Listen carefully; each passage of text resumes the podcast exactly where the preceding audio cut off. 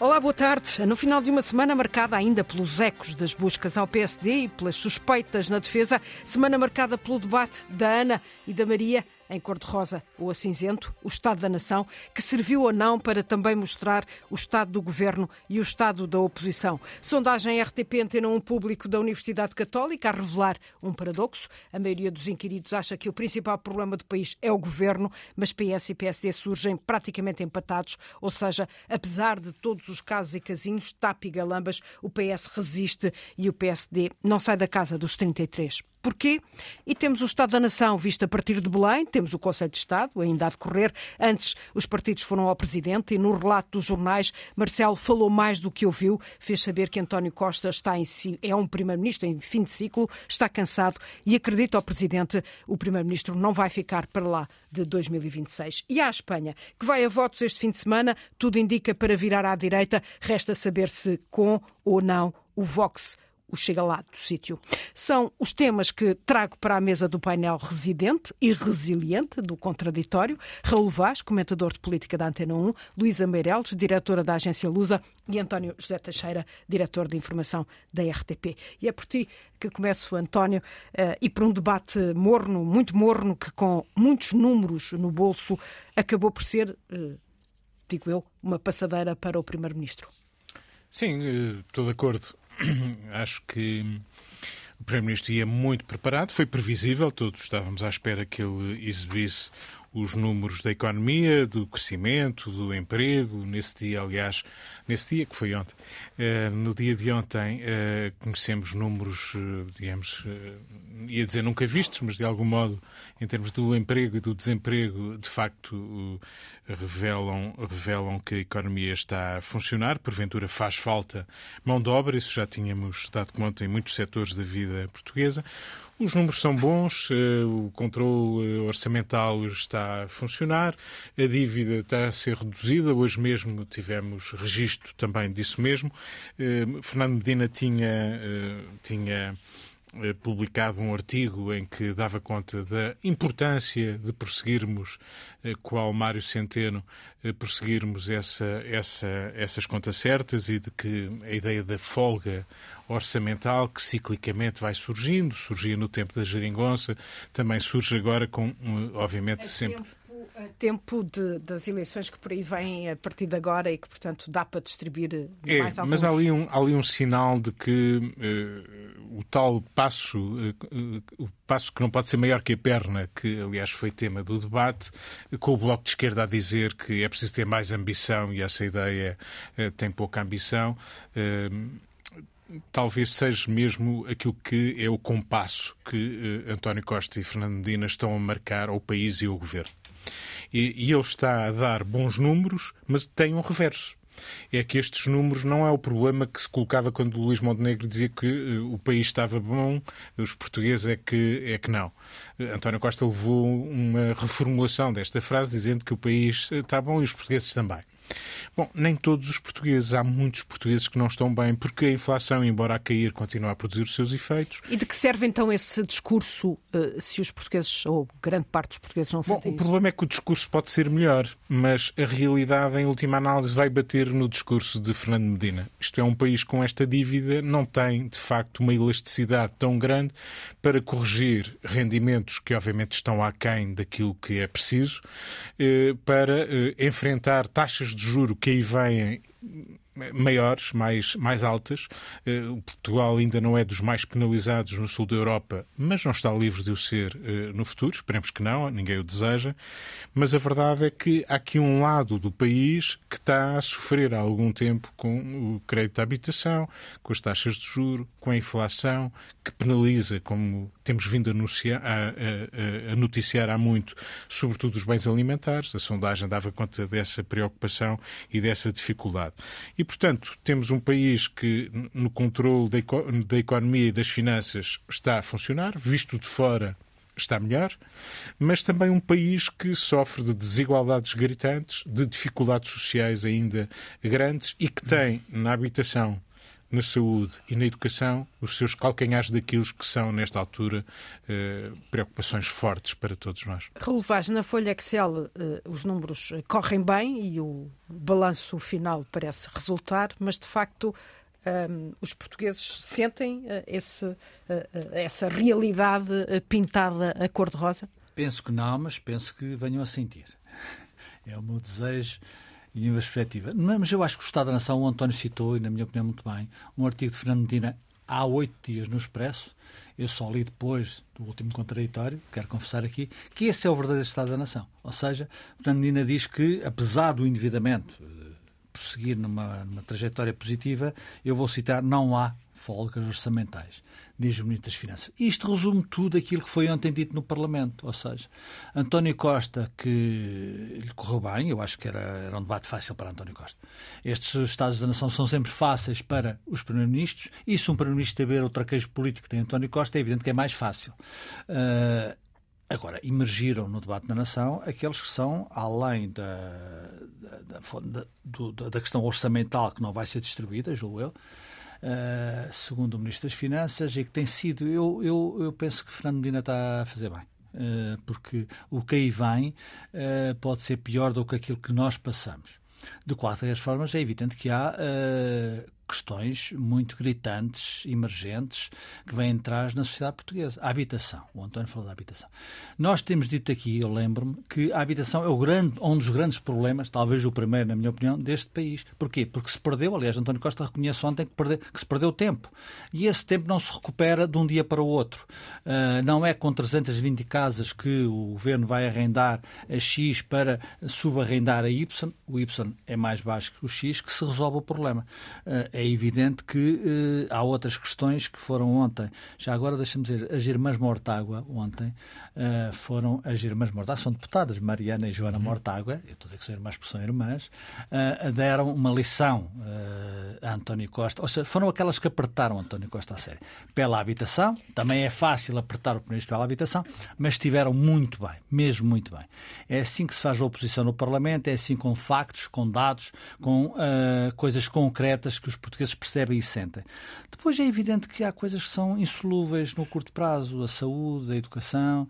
Uh, percebo... curiosamente o governo, numa lógica de, de, de, ataque em vez de defesa, levou precisamente o ministro Sim, da Saúde. Mas a realidade, a realidade é, é que, que segunda-feira é. há greve dos médicos e, portanto, isto é o que a gente, eh, por muito que António Costa vir a questão ao contrário, não, não, vai, não vai conseguir nesse aspecto.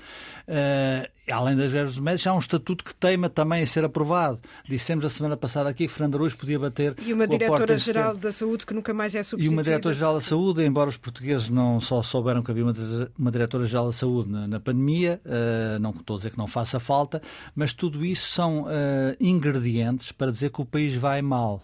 Uh, e vai mal porque o grande problema da sondagem da Católica diz-nos uma coisa que é terrível para o governo não sei se vamos falar disto, mas vamos, é que o grande problema dos portugueses não é a habitação.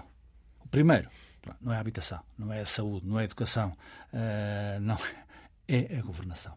E isso aí é inteira responsabilidade do Primeiro-Ministro, que ontem, obviamente, esteve à sua altura. Já vamos então à sondagem, mas Luísa, só para fechar aqui esta, esta, esta ronda sobre o Estado da Nação. Um, eh, entre o cor-de-rosa uh, do governo e o cinzento ou negro uh, da oposição, onde é que fica o país? Fica do lado de, de onde se quiser ver o problema porque se nós quisermos ver do lado uh, da vida de todos os dias e até de cada um de nós, uh, as coisas complicam-se. Eh, porque o dinheiro não chega para tudo, porque as coisas estão caras, apesar da inflação descer, porque se tem uma prestação alta da casa que vai subindo, etc, eh, etc. Do lado do Excel, como já se disse, as coisas vão bem. E mesmo assim, vão bem, isto é, vão melhor, porque apesar de tudo é sempre, tudo é relativo, sempre. Isto revela, no fundo, aquilo que já sabíamos, ou seja, o Primeiro-Ministro uh, fixou-se e, e, e tornou-se uh, obsessivo com as contas certas. Sim, e, e quer dizer, uh, em determinada medida faz bem com as contas certas, porque eu estava a ver os números e efetivamente a gente sabe que as contas certas, a dívida pública vai baixar e vai baixar muito. Uh, está em 113,9% do PIB, deverá baixar para 106, o que isto é um recorde para quem tinha 134 ainda o ano passado, mas mesmo assim isto é, é a dívida a quinta mais elevada, é a quinta dívida mais elevada da União Europeia. Assim como o crescimento. Nós somos campeões do crescimento na União Europeia. Ainda assim mas, insuficiente. Bom, mas ainda não atingimos a média da União Europeia. Estamos a 78%. Portanto, isto tudo é um, é, é, é um quase. Agora, hum, eu gostava de falar sobre esta coisa da, da governação, porque eu, para mim, as sondagens, eh, para mim, eu fico perplexa. Uhum. Uh, porque, efetivamente, uh, os portugueses criticam a governação, criticam, uh, quer dizer, criticam criticam a governação e consideram que a governação é de facto um dos problemas, o que a mim não me espanta, dado aliás o que tem sido o que foi durante o anos uh, horríveis de, de Sim, de António Costa, Costa e, e, aquilo que os portugueses assistiram nas, na, nos mídias, nas televisões, nas rádios e, e, na imprensa escrita. E, portanto, não me espanta. Mas, por outro lado, também não vêem, como a gente já tem sido salientado, também não vêem alternativa, portanto, ficamos assim do mal ou menos. Depois, em segundo lugar, põe as outras questões que é a inflação e hum, o custo de vida, etc. Mas isso então significa que isso está a ser resolvido. Quer dizer que o governo, nesse aspecto, até está a governar bem, porque aqui a inflação e o custo de vida eram, deviam ser os problemas que deviam ter, digamos assim, os portugueses esganados. Pelos vistos, não é. E agora, então, se, se a governação é aquilo que mais preocupa os portugueses é o quê desta governação? É de facto aquele espetáculo que nós temos assistido ao, ao longo deste ano e meio, sai, sai e entra, ou melhor, sim, entram porque saem 13 uh, desde, desde há um ano e tal, e, quer dizer, membros do, membros do governo que já saíram demitidos ou, ou demitindo-se. Um, mas, uh, e, e, o espetáculo da CPI, mas todavia, quando se vai ver nesta, nesta, nestas últimas sondagens, tu vês que o, entre fevereiro e uh, agora, entre junho, segundo a sondagem da, da Católica, o PS ficou na mesma teve 33% na mesma, ou 32%, não é? Mas o PSD ou seja, significa, o que significa que efetivamente não houve CPI, não houve galamba, não, não houve, caso do Presidente da República que tenha afetado as, as intenções de voto. É isto que eu estou a dizer. Uh, António, é, é, é porventura a, a, pergunta que pode valer um milhão de dólares, ou seja, uh, o que é que leva os portugueses a não gostarem uhum. do governo, mas a não quererem mudar de governo, uhum. e por sua vez o PSD a não se conseguir afirmar eu falo no PC porque é o principal partido da oposição, a não se conseguir afirmar. Todos nós teremos esta, uma interpretação paradoxo... e ela não será, obviamente, científica, nem será uhum. mais válida do que, do que outra. Mas a minha, uh, tentando interpretar estes valores, uh, passa pelo seguinte: eu acho que os portugueses têm o direito de ser exigentes no sentido em que, em tempos complexos e de dificuldade, quererão eh, não apenas boas opções para gerir a dívida, o crescimento ou o desemprego, mas que o governo se comporte com uh, uh, a elevação, a responsabilidade que os tempos difíceis exigem. E isso não, não tem acontecido, porque o governo tem sido o maior inimigo de si próprio no uhum. sentido em que o governo não está a ter problemas porque os resultados da economia sejam maus, não está a ter problemas porque a oposição ou as oposições lhe criam grandes problemas e demonstram que fariam muito melhor. Não é isso. O que nós temos assistido é, é problemas de governação que, apesar disso, têm produzido bons resultados e eh, alguma estabilidade, porque existe uma maioria absoluta. E os portugueses, quando olham para os tempos que correm, percebem, bom, por um lado, os resultados Uh, uh, são razoáveis, chamemos-lhe assim, pronto, para não dizer que são bons, são razoáveis. A sua vida. É convicção de que. De que é convicção, partido... primeiro, que não há uma alternativa suficientemente promissora chamemos-lhe assim, também não há altura de haver. Esta coisa das alternativas, elas surgem, já, já debatemos isso aqui, portanto, não, não é a altura de haver. Eh, e, portanto, essa questão não se coloca, ela também não é sólida, não é evidente. Nesta sondagem, eh, aquilo que estamos a falar sobre os números, o PS mostra-se resistente, mas é resistente a um nível mais baixo do que aquele que teve Sim. há um ano e meio na, nas eleições. Portanto, o PS já quebrou. O que aconteceu. Já desceu mais de 10%. Uh, eu não tenho aqui os números exatos, mas. 9, julgo que terão sido à sim, volta disso. A verdade é que isso não se reflete depois no resultado do PSD. Ainda assim, resiste hum. com o mesmo valor e a subida do PSD, que que tem significado é feita à custa de quem? Não do PS, que se mantém no mesmo valor, um ponto percentual do Chega, um ponto percentual da Iniciativa Liberal. Ou seja, aquilo que o PSD foi buscar foi aos seus, digamos, colegas de, do lado direito. E, portanto, eh, esta é uma situação que demonstra alguma, eh, ia dizer estabilidade, mas se calhar eh, alguma estagnação porventura, no sentido em que uh, está aquém daquilo que é preciso. Uh, eu acho que a questão, a governação está aquém do que é preciso, os resultados são bons, a estabilidade é desejável, mas isto não chega. E por isso é que o Presidente da República, no meio disto, já falaremos de certo a seguir, está aqui a ver se puxa, eh, se pressiona, se cria tensão, se, se encontra um partido de alternativa que puxe pelo governo. O resultado desta sondagem, lisonjeiro pela primeira vez para o PST, mesmo que seja simbólico, isto é um empate, ponto. Se houvesse eleições hoje, significava que quer o PS, quer o PSD podiam, podiam ganhar vencer. as eleições. Sim. Eh, mas isto é um resultado que pode ser um estímulo para o PSD eh, eh, digamos, se consolidar e, simultaneamente, para picar o governo. A boa governação também depende da boa oposição que tiver. Certo é que esta sondagem revela uma maioria uh, possível à direita, mas com. Que, aliás, já em fevereiro acontecia. Já, já acontecia, com os votos do, do, do, do Chega. Mas esta sondagem, no fundo, deixa o Presidente da República de mãos atadas, ou não, não. Raul Vaz? Acho que o Presidente da República nunca esteve de mãos atadas, ao contrário do que muita gente pensa, e isso vê-se. Mas pelo menos com... ficará baralhado como, como. Não me parece que fique não? baralhado, não me parece, mas enfim, ele fará por si, quando for à rua, não acho que esteja baralhado. Eu não vejo a política como um Excel. Quer dizer, olhar para a política dizendo que uh, o PS perde, mas o PST não. não, não... Estamos há uma maioria absoluta. É preciso ter noção do tempo, acho eu. Há uma maioria absoluta há 14 meses. Quer dizer, nunca, é um país esquizofrénico. E Portugal é um pouco esquizofrénico nesta matéria, que discute, passado um ano e meio de maioria absoluta, nem um ano e meio, discute que o PSD já devia ter maioria absoluta nas sondagens e o PS devia estar de rastros. Nada disto corresponde a uma realidade. Eh, isto é impossível em qualquer país do mundo, mas nós andamos nessa. Mas, então, mas o PS eh, tem 33% e o PSD tem 33%.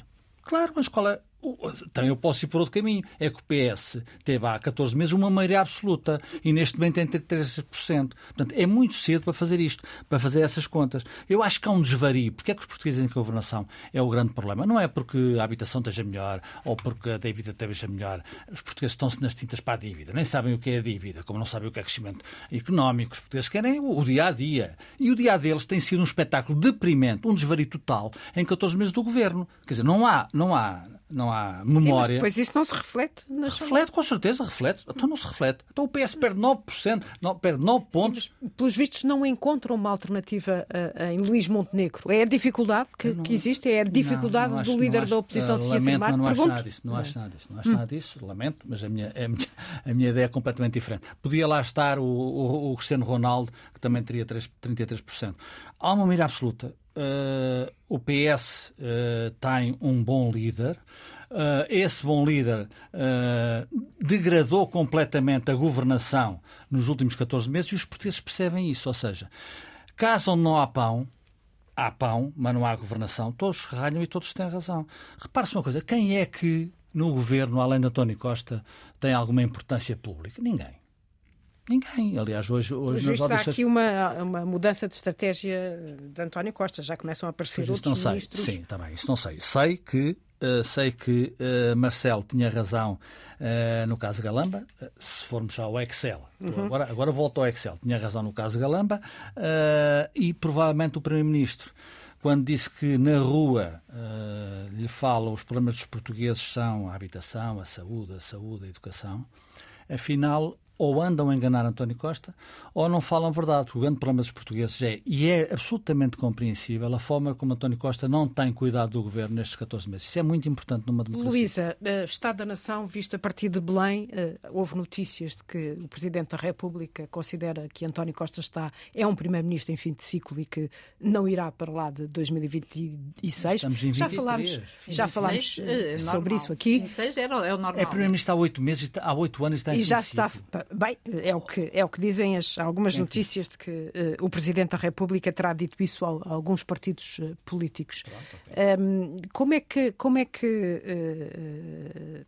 o Presidente da República pode ver esta contradição entre, entre os resultados destas, desta sondagem e Uh, o, o, facto dos portugueses não, não, não, não, gostarem do governo, mas por sua vez ainda não conseguirem uh, ter empatia uh, com o Luís Montenegro? Eu presumo que o, o, o Presidente, aliás, tem-se visto pela sua ação e pela, pela sua ação, pela sua atitude e pela, pelas suas palavras, uh, que não estaria disposto e não estará disposto a dar, um, digamos, a dar um passo no sentido de, uh, de da dissolução que leve de, a uma eventual maioria que seja feita uh, entre o PSD e o Chega, ou melhor dizendo, que leve o Chega. Pode ser o PSD, a... pode fazer a maioria com a iniciativa exatamente, liberal. Esta exatamente. sondagem diz isso. Sim, mas era isso que eu estava, que eu ia ah, dizer, tu é que não me deixaste de tempo. Sim, sim, sim o presidente não iria, uh, não, não iria por aí. Mas se houvesse uma alternativa que, porventura, cons cons conseguisse uma maioria entre o PSD e a IEL, aí o presidente já estaria disposto a dar esse passo. Quando seria esse passo, antes ou depois das, das europeias? Uh, tenho as minhas dúvidas, porque eu também acho que as europeias, uh, as europeias deste ano vão ser muito complicadas em termos europeus tucu, independentemente uhum. de portugueses uh, de, de, do palco português, digamos assim. Uh, e, portanto, uh, é, é, um livro em aberto. Nós já todos percebemos que o Sr. Presidente mudou a sua agulha em relação a, a, a António Costa. Uh, e, aliás, a maneira Mas como... para que serve este Conselho de Estado, que esta hora ainda está a decorrer? Não sei. Eu, eu, hoje li num jornal que havia um conselheiro que tinha dito para chatear o Governo. Uh, eu não sei se isto é... Não é, não é um mau princípio. O não? Governo tem que ser chateado. Está bem, mas eu estou a dizer que eu... O que, Quem eu, não que chateia o Governo não tem noção eu, do que está a acontecer. O que eu hoje li foi isso, que o, o, este Conselho de Estado foi convocado para chatear o Governo. O Presidente não disse isso. O Presidente não disse isso. O Presidente disse que Uh, que, que, que, este, que isto deveria ser, como aliás uh, era, era a sua intenção, não era para, para de, uh, queria ouvir os conselheiros e as, as figuras que lá estão, a sua opinião sobre o andamento da economia as suas previsões políticas, disse ele em 4 de maio, quando anunciou que este, em plena, aliás, em plena turbulência, turbulência política, política da, da, da Comissão Parlamentar de Inquérito, e portanto reservou para o final de julho as tais consequências que, se, que seriam tiradas depois do Estado da Nação e depois de sabermos o que é que seria o resultado da CPI, como se viu o resultado. Uh, foi o resultado é um relatório foi, foi, é um relatório socialista é? exatamente não, foi, foi um foi um relatório feito uh, sem grandes sem, sem, grandes voos digamos assim e, uh, e, o, e, o, e, o, Conselho de Estado, é verdade, foi uma coisa que foi um passeio, hum, enfim, para António Costa. Acho o Estado que, da Nação. O Estado, sim, António é José Teixeira, só para concluir. Desculpa. Muito rapidamente sobre o Presidente. Eu acho que esta sondagem é sobretudo lisonjeira para o Presidente. O Presidente é apreciado eh, por estar a ser mais exigente com o Governo o Presidente melhorou, melhorou a sua cota de popularidade, é manifestamente o, o, mais popular e inverteu, aliás, a tendência de queda de popularidade. O que significa que ele se sente respaldado, e sabemos que isso é importante para Marcelo Rebelo de Sousa, e que ele leva muito a sério a ideia de que o Presidente da República tem a última palavra, é um estabilizador, é um regulador, e, portanto, este Conselho de Estado, para ir ao encontro da tua pergunta, eh, bom, serviu para sujeitar António Costa ouvir umas críticas ali a uma mesa eh, e, portanto, eh, podemos traduzi-lo para, para chatear. Eh, serviu para ser ele a fechar, digamos, a, a sessão de, de, legislativa, embora não, ele não, não legislou ali à, à mesa do Conselho de Estado, mas, digamos, o ano político, como muitas vezes chamamos, está ali, está ali à mesa. A verdade é que Marcelo Belo Souza tem noção de que eleições antecipadas não é um cenário que ele deseja, nem, nem sequer desde maio ele esteve em cima da mesa, nem as europeias vão chegar para ter pretexto para dissolver, porque a história o tem demonstrado. Sim, é um e que a remodelação é quando o Primeiro-Ministro claro, quiser, quiser, mesmo que a maioria seja requentada, ou melhor, mesmo que este governo seja requentado, como lhe chamou. E essa é uma lição que fica no braço de ferro, que não é bom para o país, mas que existe e continua a existir entre o Primeiro-Ministro e o Presidente da República. Tivemos uma semana, nesta semana, uma tensão entre poder político e eh, poder judicial, ainda as buscas um, no PSD, com o Presidente da República a apelar a que não se passe uma sensação de guerra entre os dois poderes. O Presidente do Parlamento deu um passo atrás, ainda assim deixou claro que não pode estar em causa a liberdade da ação política e da organização dos partidos. No PSD, eh, Luís Montenegro viu-se confrontado com uma bancada em pé de guerra, ou pelo menos à beira de um ataque de nervos, mas ninguém se chegou à frente para concretizar uma chamada ao Parlamento da eh, um, Procuradora-Geral da República, Lucília Gago, em silêncio fica. Carlos César, hoje, a reconhecer que o que aconteceu com o PSD não devia ter acontecido e a sublinhar que não importa tanto onde trabalham os assessores, mas já há quem defenda, António José Teixeira, que esta investigação que está a ser feita ao PSD deve ser alargada uh, a todos os partidos. Eu, eh, embora a minha vontade fosse ser eh, mais eh, radical, porque confesso que aquilo a que assistimos me chocou bastante, não porque os senhores deputados e os partidos estejam acima de qualquer escrutínio, não penso isso, isso não faria sentido, não devem ser o tal paraíso penal de que falava o Presidente do Sindicato dos Magistrados do Ministério Público. É impensável que isso possa acontecer, nem sequer um Presidente da República, um Primeiro-Ministro, mas por alguma razão os órgãos representativos e eleitos têm alguns direitos e privilégios. É porque eles são representativos eleitos. e são eleitos. E isso dá-lhes algumas prerrogativas. E por isso eu aqui dizia que me deu a impressão que, eh, com todo o direito, um, eh, o Ministério Público, validado por, por, por, um juiz o seu mandato, tem todo o direito de querer saber que contratos são estes, que, eh, que documentos, o que é que está por trás destes contratos, isto respeita a lei ou não respeita a lei. Acho que isso é absolutamente normal, seja com que partido for. O que eu não percebo é porque é que não era possível perguntar, pedir os documentos necessários para a investigação. Os partidos iam recusar, uh, iam recusar dar os documentos, iam recusar esclarecer aquilo que seria um mandato uh, de um magistrado? Acho que não. Mas eu julgo que nesta altura o mais importante de tudo é reduzir os danos, é pôr aqui alguma água nesta fervura, porque se ela se alarga, uh, eu não sei se isto é muito bom para a justiça e muito bom para a política e convém que a tal separação de poderes tenha, seja olhada e vista nos dois sentidos, não é só num. Não é só separação de poderes quando queremos falar da justiça. Nesse sentido, é também separação de poderes quando queremos falar da política. a hierarquia do Ministério Público, ou Bom, seja, eu acho a que Procuradora viesse O gesto do PSD que daria para uma discussão como é claro. é que Luís Montenegro gera Sim. isto dentro do seu próprio partido, com o anterior líder, etc. Mas eu não vou entrar por aí.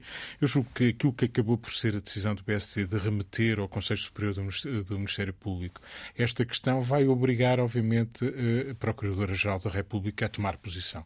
Eh, e, portanto, esse lado, digamos, de eficácia é, é conseguido. Eh, não gosto muito da ideia que eh, hoje transpareceu ao ler a manchete do Expresso que o Ministério Público, para tentar dar uma ideia de que isto não foi nenhuma perseguição particular ao Partido Social Democrata, vai alargar as suas investigações. Vai alargar como? Porquê? De repente é assim, os partidos é só porque agora vamos, vão todos, agora foi um, nós vamos todos. E hoje li coisas impensáveis a dizer que eh, perante qualquer denúncia é obrigatório abrir um inquérito. Eu não sei onde é que isto está escrito e acho extraordinário que não haja, como é natural, não é assim que se passa. Obviamente que o Ministério Público avalia as denúncias antes de abrir os inquéritos. Portanto, eh, convém já agora não, não nos porem poeira eh, em cima dos olhos. Mas nesta altura é preciso sangue frio e é preciso, eh, enfim, retomar um caminho mais sensato, que foi aquilo que não existiu nas últimas semanas. Eh, Raul Vaz, não seria bom para a Justiça que Lucília Gago uh, dissesse alguma coisa? Seria para a Justiça que Lucília Gago não fosse Procuradora-Geral da República, ponto.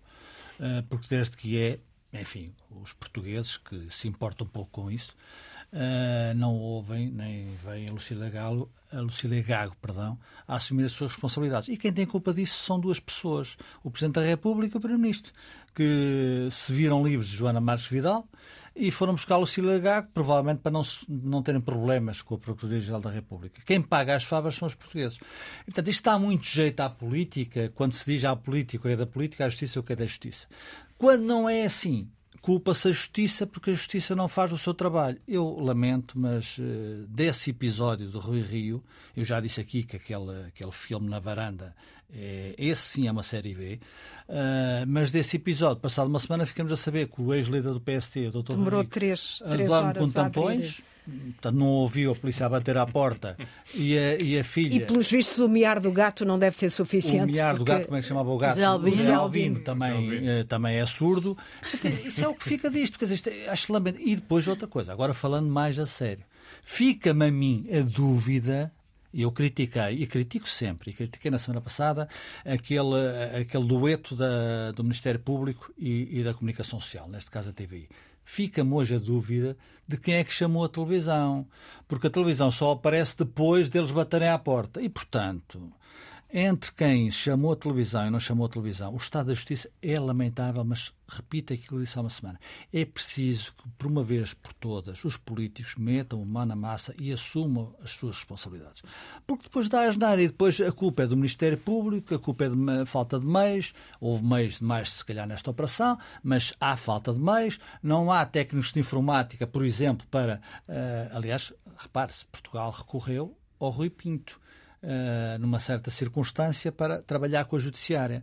Uh, eu acho isso lamentável. Quer dizer, um hacker que fez o que fez, que, que, que, que é intrusivo na vida das instituições e das pessoas, ser depois um aliado da investigação judicial em Portugal. Mas é evidente que eu compreendo, não há dinheiro, não há formação, não há cuidado com a justiça.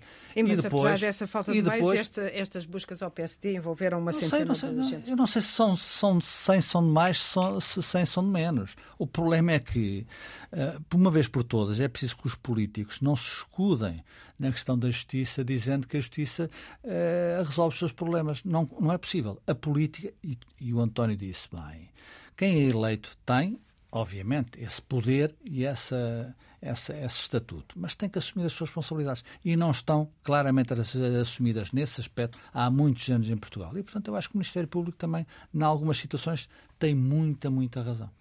Luísa Meireles, eh, é como o António dizia, é preciso baixar a temperatura aqui eh, entre o poder político e o poder judicial? Sim, convém, porque são dois pilares do Estado de Direito, não é? Portanto, eh, convém que não haja agora um ataque desatado, digamos assim, entre políticos e magistrados, que ninguém sairia, sairia vencedor, com certeza.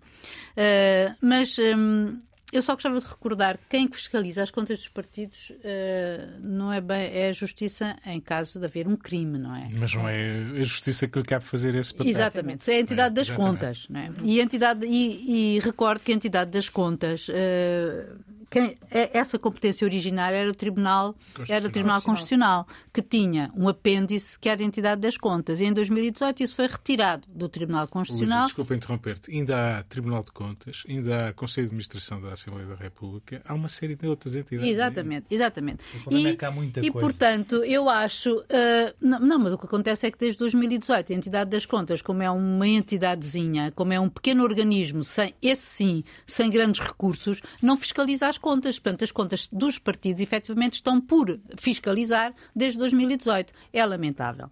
Agora, eu acho que do ponto de vista acho que efetivamente não cabe à justiça fazê-lo. Acho que muito menos. Se, se, há indícios de crime, acho que sim, senhora, é a justiça que o, deve, que, o, que o deve fazer e desencadear os procedimentos necessários. Agora, quando há uma discussão, uma. uma, uma uma uh, denúncia anónima ou não anónima, não sei, de que haverá funcionários do partido que estão a funcionar no grupo parlamentar e vice-versa, ou que talvez até nem seja isso, porque, uh, na verdade, eh, eu acho acho uma maçada, para falar assim correntemente, que sistematicamente nós estejamos a discutir na praça pública aquilo que apenas nos é dado conhecer por outras vias. Quer dizer, nós nunca sabemos efetivamente o que é que contém estes processos, ou o, o, o que é que eles efetivamente visam, porque apenas de uma maneira ou de outra. Ou seja, a, a, justiça é opaca e devia ser mais transparente. Exato, e pelo menos a, a, a Procuradoria-Geral da República devia ter um, um,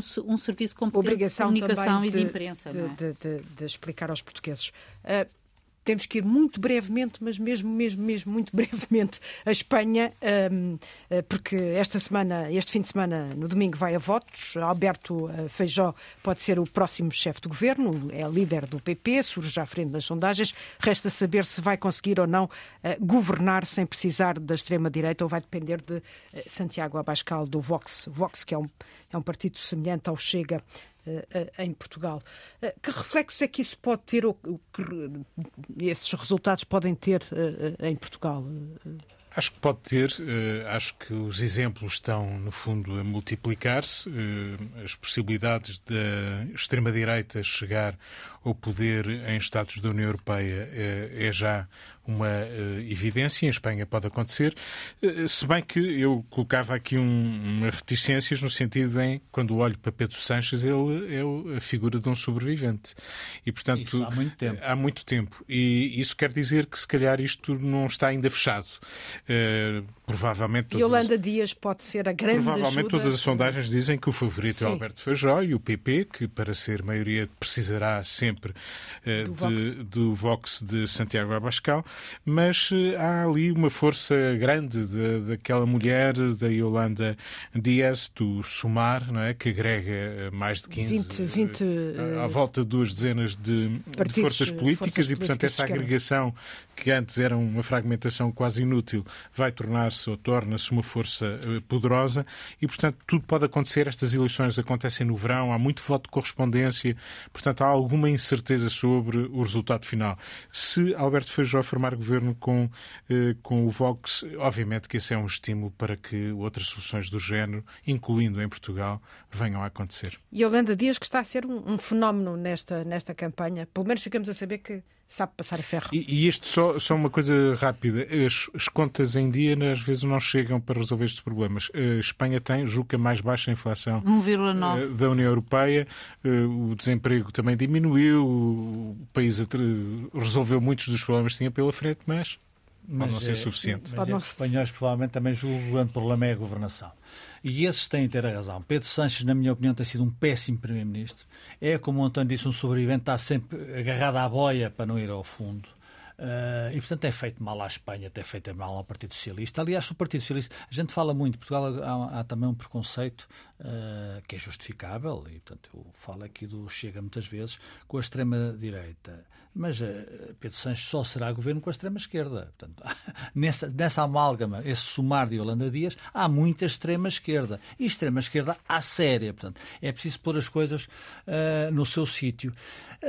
estas eleições de Espanha, além daquilo que o António disse, e que é verdade, poderão fazer, poderão ter aqui um, um exemplo, uh, podem ser muito boas para António Costa. Porquê é que eu digo isso? Porque se Pedro Sanches perder as eleições, como merece, como merece, uh, praticamente António Costa fica sozinho no plano europeu para, se quiser, e para isso diz, houver condições para isso, ser o próximo presidente do Conselho Europeu.